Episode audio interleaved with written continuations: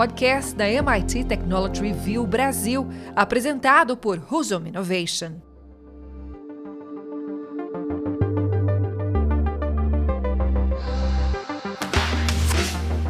É, olá, sejam bem-vindos e bem-vindas ao podcast Energy Center da MIT Technology Review Brasil. Eu sou Hudson Mendonça, editor executivo da MIT Technology Review e sócio fundador da Husum Innovation. No episódio de hoje, vamos falar sobre uma tecnologia que tem o potencial para revolucionar diversas pontas da indústria de energia renovável, as soluções de reciclagem energética. Para falar sobre o assunto, temos a honra de receber Fernando Destro. Fernando é o CEO e cofundador da IBBX, startup brasileira pioneira nesse tipo de tecnologia e que vem abrindo novos caminhos e oportunidades no setor. E aí, Fernando, tudo bem? Bem-vindo ao Energy Center. Tudo bem, Hudson? Como você está? Primeiramente, muito obrigado pelo convite, muito honrado de estar aqui participando. É, espero que eu possa atender as expectativas e responder as perguntas aí para os ouvintes. E, e, o que eu puder ajudar, estamos aí. Bom, Fernando, obrigado aí novamente. Muito bom ter você aqui com a gente no podcast. E junto com a gente temos aqui o Tomás Gomes, meu parceiro de sempre de bancada, que vai me ajudar a comandar esse episódio. E aí, Tomás, tudo certo? Oi, Hudson. Oi, Fernando. Tudo certo com vocês? Também boa tarde, bom dia, boa noite para quem está ouvindo a gente. Muito bom estar tá aqui em mais um podcast. Vamos nessa. Bom, Fernando, para começar o episódio propriamente dito, né, começar nossa conversa, eu gostaria que você contasse um pouco mais sobre a IBBX e os tipos de soluções que vocês vêm desenvolvendo. Perfeito, Hudson. Bom, vamos lá então. Deixa eu contar um pouquinho a história, como a BBX começou. A BBX é uma empresa de tecnologia, é uma startup, mas é uma startup muito diferente do que a gente está acostumado no mundo e principalmente no Brasil, né? É, nós somos uma é considerado uma deep tech, né? Para quem não está acostumado com o termo, é uma empresa de tecnologia profunda.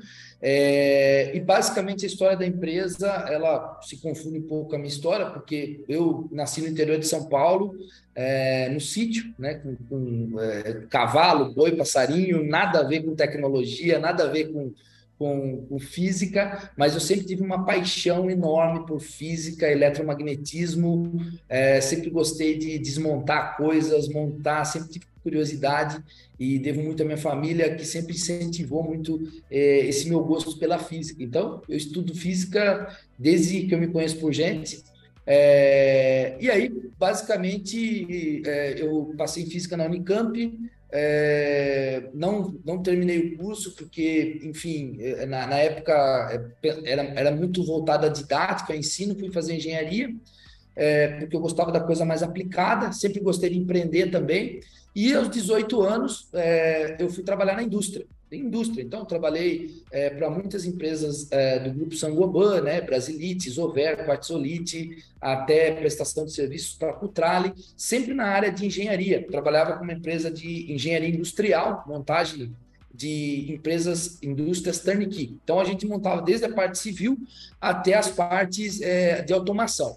E aí, é, eu vivia no chão de fábrica, vivia dentro de fábrica, montando projeto, analisando projeto, e toda vez que a gente ia montar alguma coisa relacionada à automação, os engenheiros de automação falavam, pô, precisa fazer um aterramento nesse, nesse painel, precisa aterrar porque tem muito ruído, ruído eletromagnético e coisa e tal. E eu, puta, curioso, ia lá e tentava medir esses ruídos eletromagnéticos nos painéis. E não conseguia medir, não tinha. Pegava os dispositivos e não conseguia medir esses medidores de campo eletromagnético.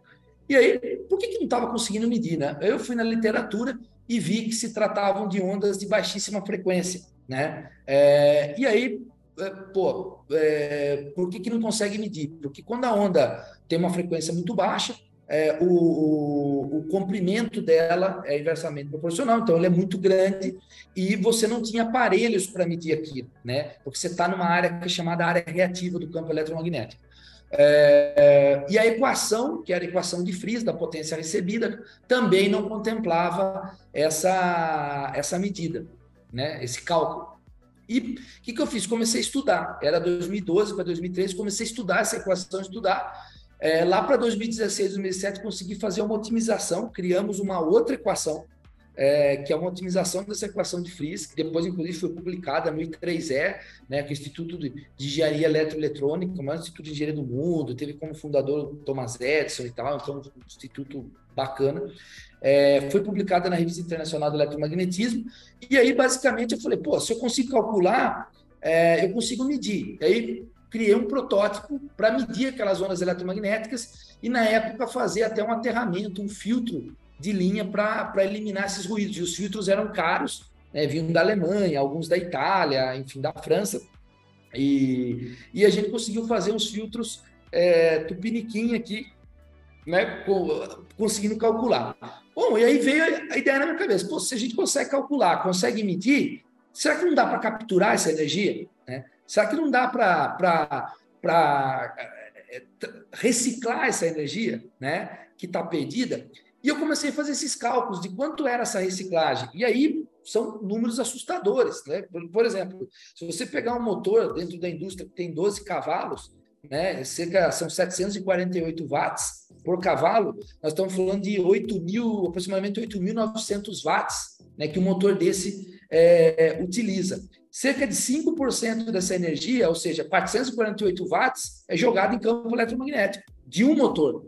Só que uma indústria, ela tem cerca de mil motores desse. Então, nós estamos falando de 448 quilowatts de energia perdida em campo eletromagnético. Porra, como, né? será que não dá para utilizar isso para alguma coisa? E na época, a nossa ideia era utilizar isso para carregar um smartphone. Bom, é, tentamos fazer o projeto, tentamos fazer o protótipo. Eu saí da empresa que eu trabalhava, conheci um, um outro co-founder aquele VX, o William Luiz, que o mega cara foi diretor é, da Sangoban, ele saiu da Sangoban, a gente montou a IBBX com intuito, com um intuito, né, é, de reciclar energias é, de ondas eletromagnéticas, né, até nesse período, é, com a missão de livrar o mundo de cabos e baterias, né, como a gente faz para livrar? Então, a missão da IBBX hoje é, e desde o início do projeto é livrar o mundo de cabos e baterias, obviamente reciclando energia, né? É, e energia eletromagnética. Bom, montamos a BBX, conseguimos desenvolver o protótipo, é, fizemos o depósito da primeira patente, né? Que inclusive foi concedida nos Estados Unidos no ano passado. Isso já era, estou falando já de 2019, quando a gente depositou. Um fundo de investimento se interessou pela, pela, pela companhia, investiu na companhia e a gente saiu aplicando em vários produtos, né? Desde câmeras sem, sem é, necessidade de alimentação por cabo, controle remoto sem bateria, é, pilhas auto-recarregáveis, o próprio smartphone, tem um vídeo nosso na Avenida Paulista, lá em BBX, o YouTube, um vídeo lá reciclando aquela energia carregando o smartphone, e N small devices, né, os dispositivos pequenos. É, basicamente, a gente viu que a tecnologia servia para um monte de coisa, e dentro de uma startup, no mundo do empreendedorismo, a gente fala que o problema da startup não é morrer de fome, né? É morrer de indigestão. Né? Tanta coisa que você pode fazer que você acaba não tendo foco.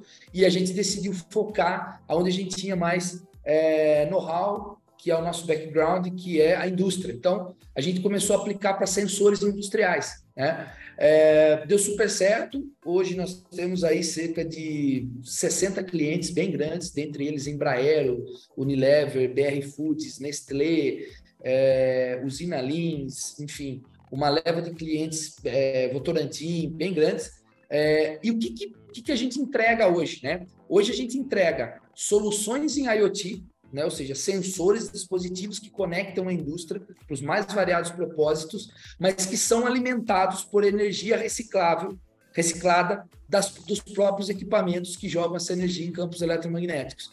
Então a gente criou um player de conectividade IoT habilitado pela energia reciclada de ondas eletromagnéticas. Tá? Então, assim, de forma bem resumida, essa história da BBX é mais ou menos isso. Muito bom, Fernando, é incrível, né?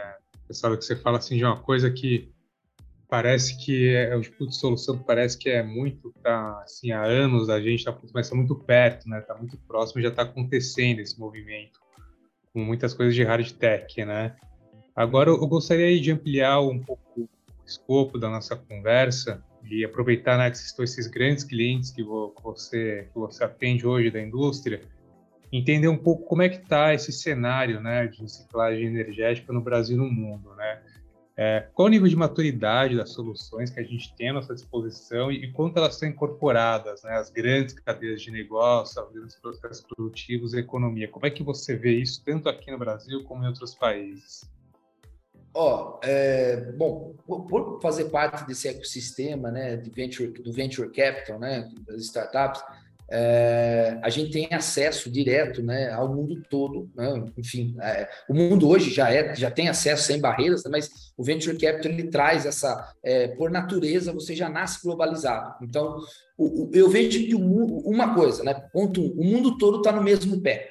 No, no, quesito reciclagem de energia, né? Principalmente porque as matrizes energéticas é, elas são diferentes em vários lugares do mundo, então você tem trade-offs diferentes em vários lugares do mundo. Então, pô, um lugar ele, ele resolveu um problema, mas não resolveu o outro, e esse outro problema não é problema de outro lugar, mas é problema do outro. Então, você vê que está todo mundo com pelo menos um pé mão, né? Está todo mundo tentando reciclar energia. Mas antes de falar da reciclagem de energia, é muito entender, é importante entender o que é energia. Né? As pessoas confundem muito é, o que é energia com vetores energéticos. Né? Então, veja bem, por exemplo, é, uma onda eletromagnética ela é um vetor energético, ou seja, ela está transportando energia. Ela tem uma intensidade, uma direção, um sentido dessa energia.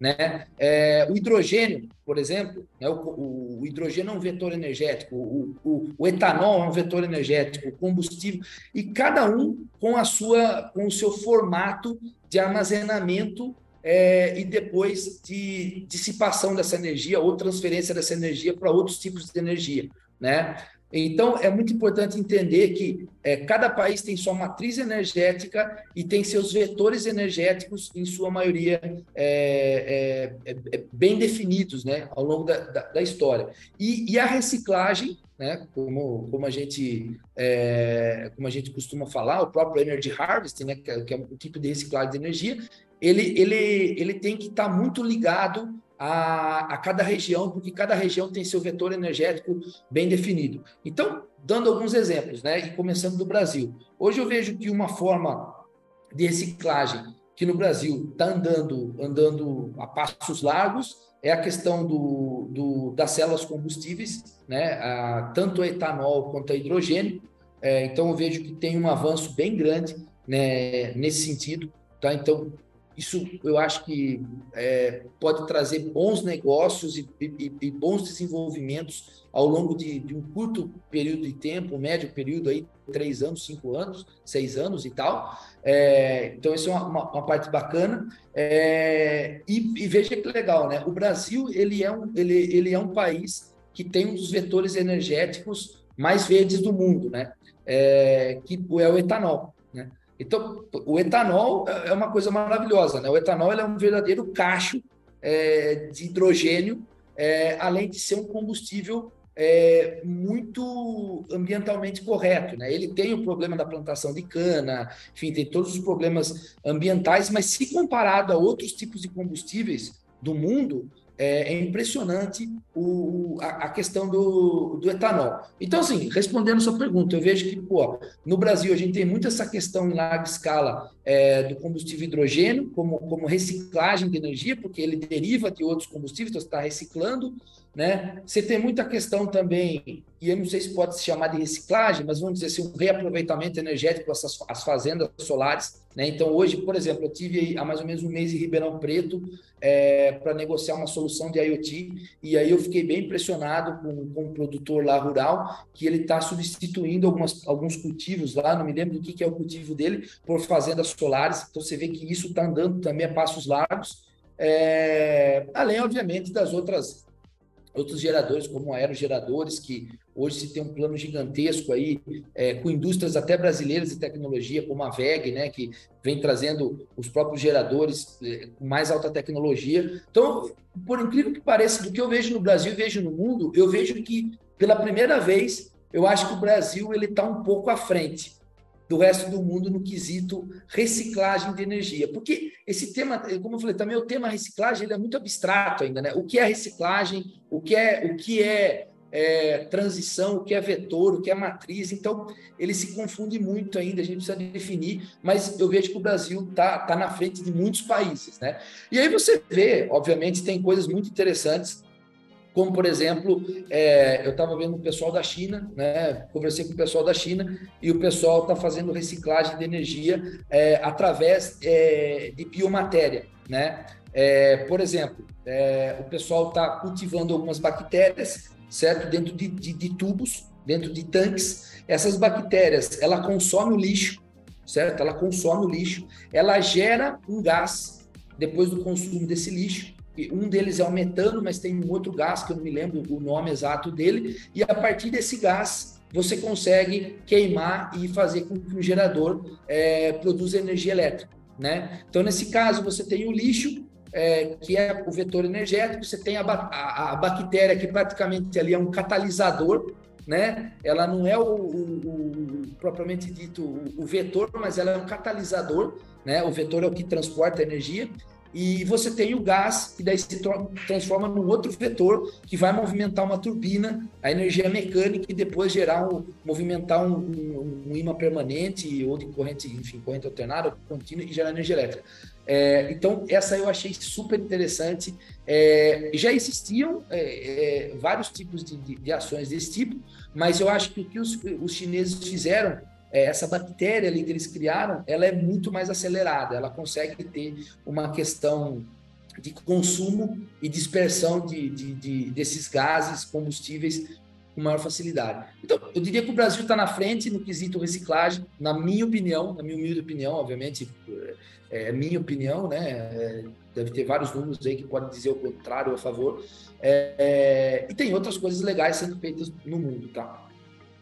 Excelente, Fernando. É, você mencionou lá o Thomas Edison, né? Ele, não sei se você sabe também, ele já foi colunista da MIT Technology Review, né? Um dos primeiros lá, a revista super ah, antiga. Ah, não, não sabia não. Pô, que legal. Exatamente. Pô, pô, pô, que prazer, então, pô, tá é, falando... Tá... Ah, que honra, né? Tá falando aqui, pô... Fantástico. Muito legal. Não, é, é, a pergunta que eu queria fazer é que a gente está construindo aqui no, no, Rio de Janeiro, né? O, que ele está chamando aí de Baía da Energia, né? uma espécie de Vale do Silício da Energia e Sustentabilidade, através do programa MIT RIP, que é uma metodologia do MIT de construção de regiões empreendedoras. Né? E a gente tem aprendido lá com o MIT a importância de, de estar, né? de se conectar com todo o seu entorno para desenvolver um ecossistema de inovação.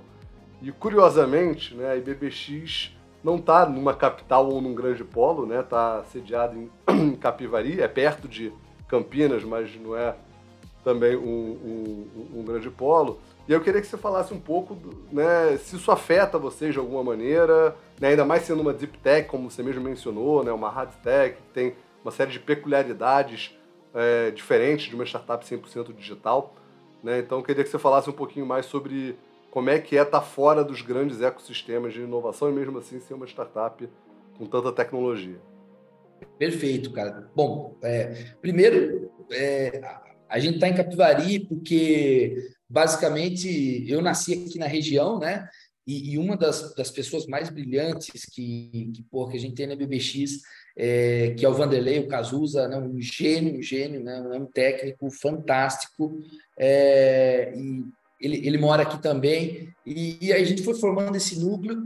É, então, o porquê da gente estar em Capivari, primeiro, é, obviamente, a gente veio daqui do interior, hoje eu moro em Limeira, né, mas, é, que também é interior, mas já é uma, uma cidade aí quase 400 mil habitantes, do lado de Campinas, é, mas também porque no início da BBX, é, como a gente não tinha depositado patente, nada disso, é, a gente tinha uma preocupação em manter a descrição, né? Então a gente quis realmente ficar isolado. A gente ficou por três anos sem falar nada, simplesmente desenvolvendo tecnologia e tudo isso, tá? Então vamos lá. Tem os, os, os, os contras, né? Os prós e os contras. Vamos, vamos começar pelo é, pelo pelo ônus, né? É, cara, é difícil conseguir a mão de obra jovem na área de software, né? É, porque, pô, a molecada de software, é, eles têm uma, uma, uma, cultura de grandes centros, grandes cidades, ecossistemas é, e tudo mais. E hoje na BBX a gente depende de software também, né? não é só de hardware, apesar que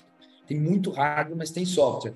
Então, acho que nessa parte de profissionais que querem viver uma vida um pouco mais badalada, uma coisa um pouco mais agitada, como, por exemplo, grandes centros como Campinas, Belo Horizonte, né, Porto Alegre, enfim, Floripa, a gente acaba é, perdendo um pouco, né? É, muitos profissionais, pô, ah, mas é, é remoto? Não, no início da, da, da, empresa não tem como agora ser totalmente remoto, tem que criar a cultura da empresa, então é, a gente prefere criar essa cultura aqui, é, olho a olho. É, então, acho que o, o, bônus poderia ser isso. Não, digo, não, vou dizer que a gente teve tanta dificuldade. É, acredito que a gente até saiu bem, temos excelentes profissionais aqui.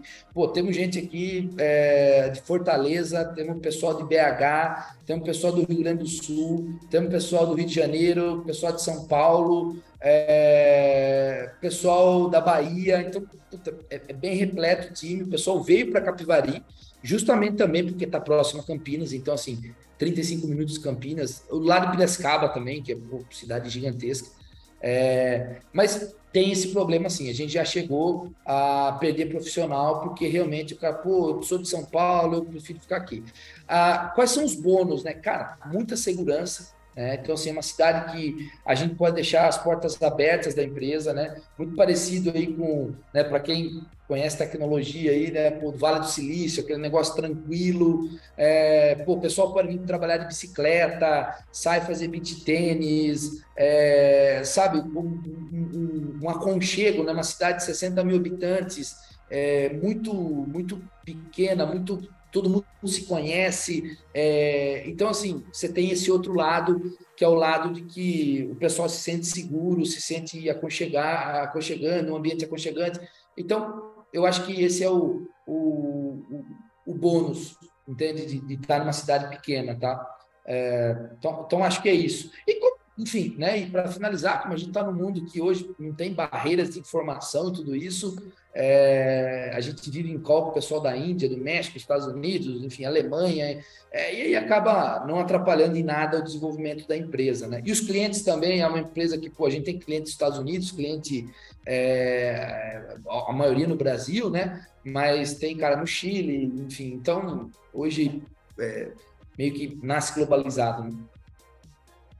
Muito bom, Fernando. A gente está começando a se aproximar aqui do final do programa. Então, eu gostaria já de partir para uma visão de futuro, né? Então, a gente pensando nos próximos anos, eu queria que você compartilhasse um pouco da sua, sua visão, das suas expectativas sobre esse futuro das tecnologias de Energy Harvest que a IBBX utiliza e tecnologias similares também. Como é que você vê a evolução desse movimento e o potencial né, de impacto dele? Ah, perfeito. Cara, para mim, é, tanto o Energy Harvesting quanto o Wireless Power Transfer, são duas tecnologias de energia sem fio, mas que são diferentes. E aí, explicando um pouco, o Energy Harvesting é quando você colhe, né, colheita, né, de energia de energias perdidas que estão por aí. Tem vários tipos, já explico. E o Wireless Power Transfer é quando você transmite para receber, né?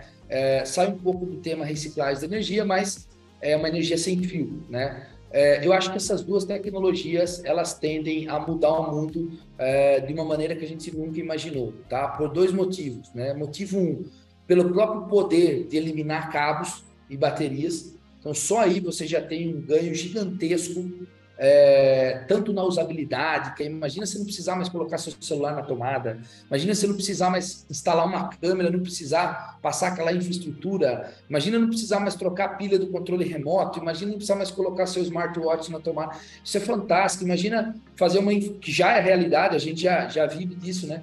É, aqui na BBX, que é poder fazer uma infraestrutura de automação, é, monitoramento, controle de uma indústria sem necessitar de nenhum tipo de cabo e ter todos os dados digitalizados, né? Então, esse é um sonho que começou lá atrás, né, com Nikola Tesla, e, e, e eu acho que é, tende a, a, a, mudar o mundo de uma maneira que, como a gente nunca pensou, né? E, e esse sonho antigo, né, como eu falei, começou com, o Tesla, é, mas basicamente é, esse é o primeiro motivo, né? E o segundo é que você imagina o seguinte, né? Segundo o, o, a revista internacional de semicondutores, salvo engano, e a própria Forbes, até 2030 nós vamos ter 125 bilhões de dispositivos conectados, né, IoTs. Né? É, bom, hoje a gente tem aí cerca de 5 a 6 bilhões de smartphones, e já é um problemão fazer reciclagem dessas baterias, porque vira um lixo tóxico, é, explosivo também, no caso do lítio, é, e também do próprio, do, dos próprios dispositivos. Né? Imagina 125 bilhões é, de dispositivos, sendo que um IoT ele consome em média duas pilhas AA, aquelas pilhas de carrinho de controle remoto, por ano. Nós estamos falando de 250 bilhões de baterias de lítio jogadas todos os anos no meio ambiente. Né? É, sem o Energy Harvesting, isso é praticamente impossível. Né? É, é, praticamente impossível você pensar no mundo que você vai jogar 250 bilhões de baterias. É, eu acho que o harvesting ele é, pode e vai contribuir muito para que isso não seja 250 bilhões por ano, mas seja é, é, porra, um bi, dois bi, porque você vai alongar a vida desses dispositivos com essa energia e reciclando energia né? Que é super legal, é, além de outras tecnologias que vão vir é, como subprodutos do desenvolvimento dessas tecnologias de Energy Harvest. E o legal é que o Energy Harvesting ele pode vir de várias técnicas, né?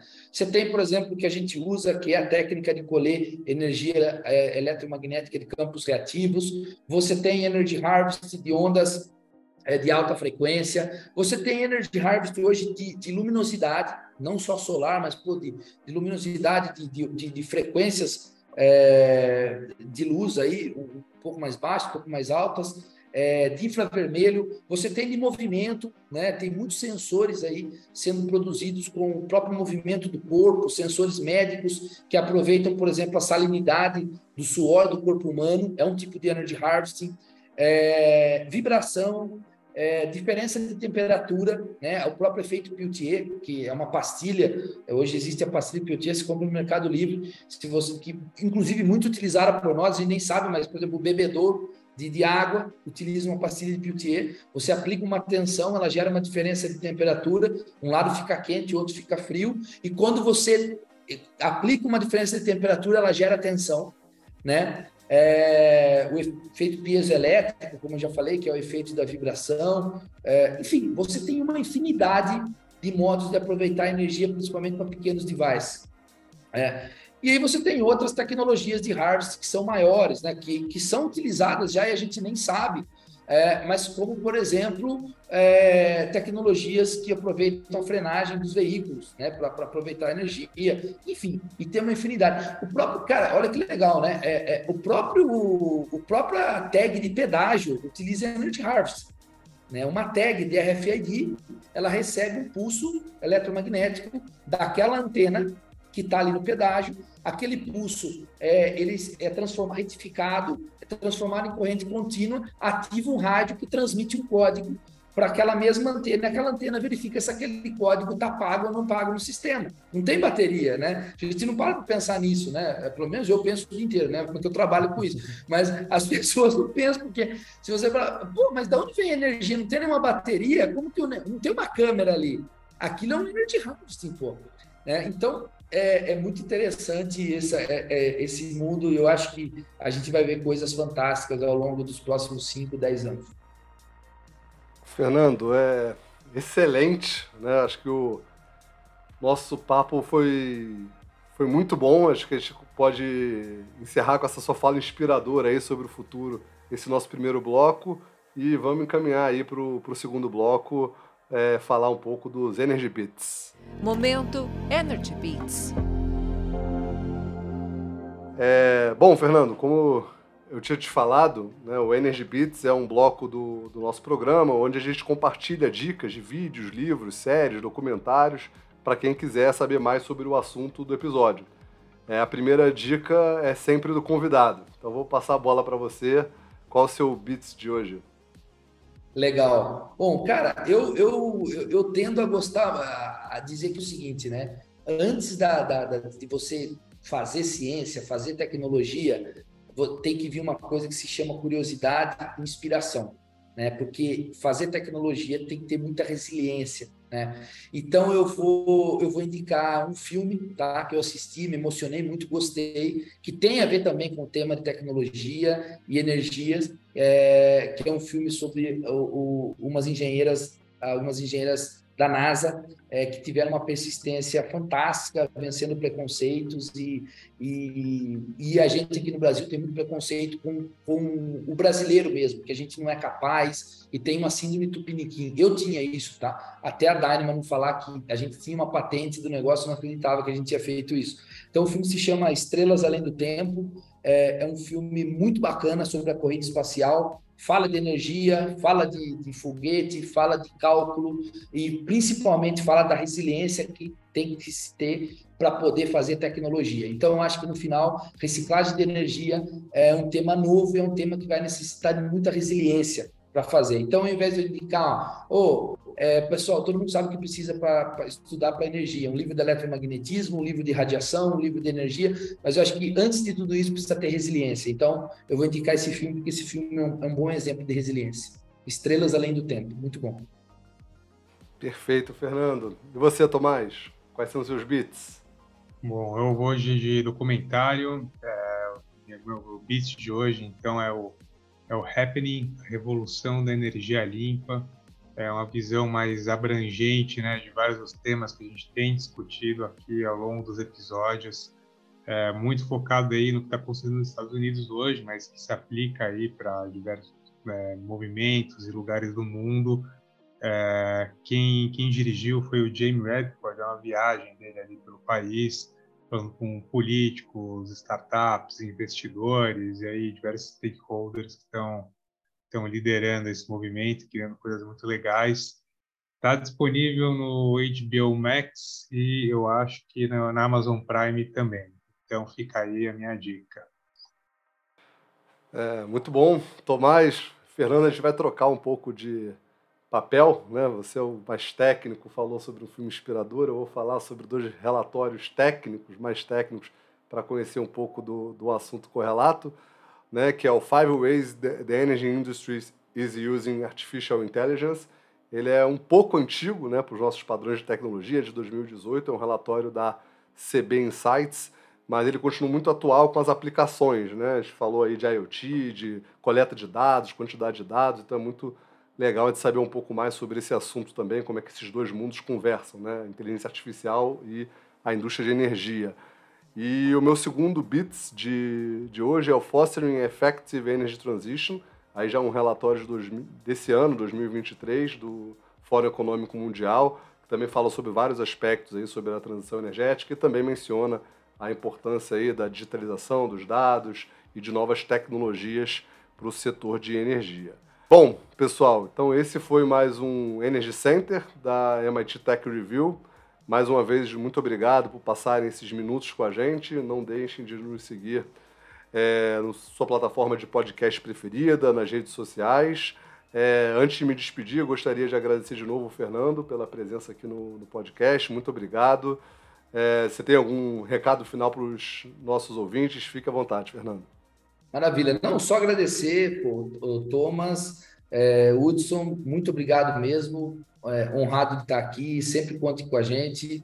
E, cara, com todas as novidades da BBX, a gente vai mandando aí muita coisa boa por vir. E o recado final é, pessoal, vamos acreditar, porque é possível a gente fazer essa transição, reciclar energia e fazer coisas muito boas aqui no Brasil mesmo. Então, o recado é esse. Excelente, Fernando. É, Tomás, mais uma vez, valeu pela parceria. Obrigado, Hudson. Obrigado, Fernando. Muito bom. Adorei a conversa. Obrigado, pessoal. A gente se vê aí na próxima. Pessoal, muito obrigado. Nos vemos na quarta que vem. Até a próxima semana. Podcast da MIT Technology Review Brasil, apresentado por Husum Innovation.